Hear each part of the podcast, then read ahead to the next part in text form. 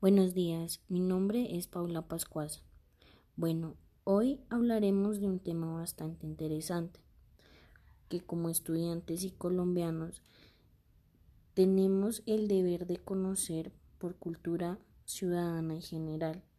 Con esto podemos entender algunas de las situaciones políticas y públicas de nuestro país. El tema principal del día de hoy es sobre el Estado Social de Derecho. Pero para poder entender este tema debemos hablar un poco de lo que es el Estado de Derecho. Bueno, el Estado de Derecho hace referencia al principio de gobernanza por el que todas las personas, instituciones, entidades tanto públicas como privadas, e incluido el propio Estado, van a estar sometidas a las leyes que se promulgan públicamente. Estas leyes se hacen cumplir por igual y eh, van a ser aplicadas con independencia.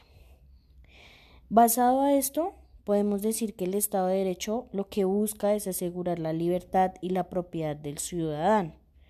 Con esto también podemos decir que este tipo de Estado se trata de la existencia de un orden estatal que sea justo y que está expresado a través de una constitución política en este caso, la Constitución Política de Colombia. Básicamente podemos decir que el Estado de Derecho se basa en el bienestar individual, no colectivo. Es decir, que aquí solamente se realiza el reconocimiento de los derechos del hombre y así también se realiza la separación de poderes conforme a las leyes establecidas. Ya definiendo el Estado de Derecho y teniendo un poco más claro este concepto, entraremos al tema central del día de hoy, el Estado Social de Derecho.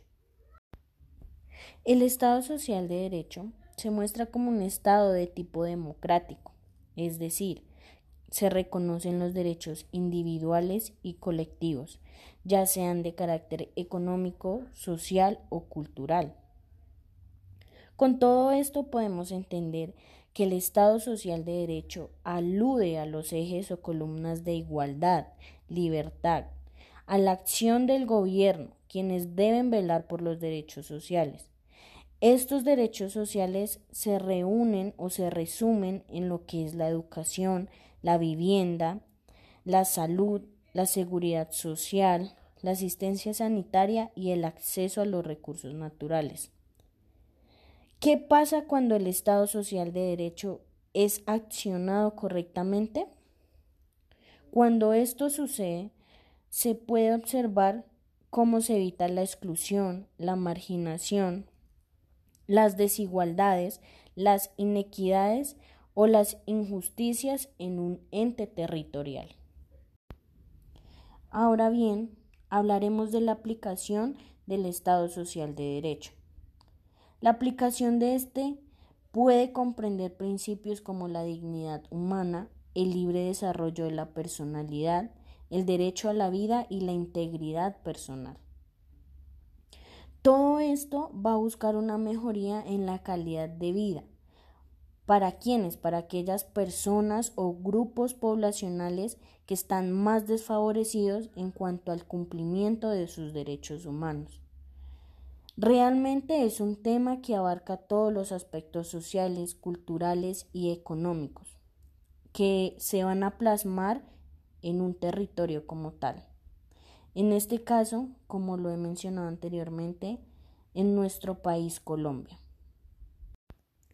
Personalmente, considero que estos conceptos de Estado de Derecho y Estado Social de Derecho es un tema que debería ser impartido desde las edades escolares, ya que de esto depende y de esto va a partir a que sea una base de que la dignidad humana mejore y no decrezca.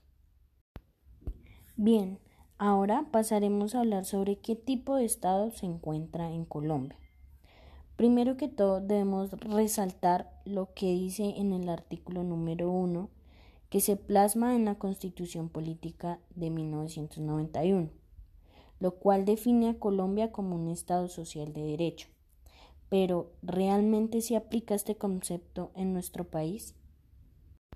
Personalmente, este tan anhelado Estado social de derecho se evidencia muy pocas veces y en muchas ocasiones no se evidencia nada.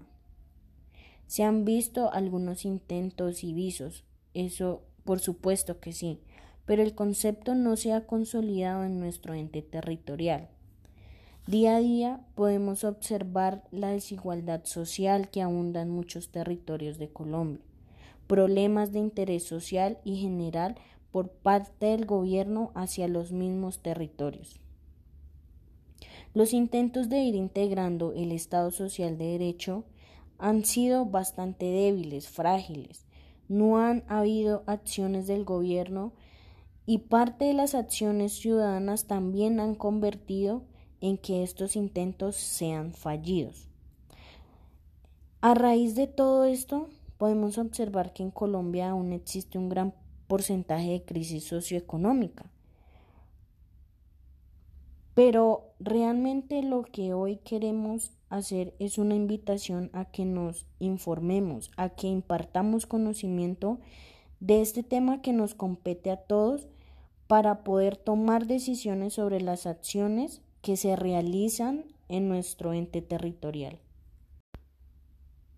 Y bueno, hemos finalizado nuestro tema del día de hoy. Muchas gracias.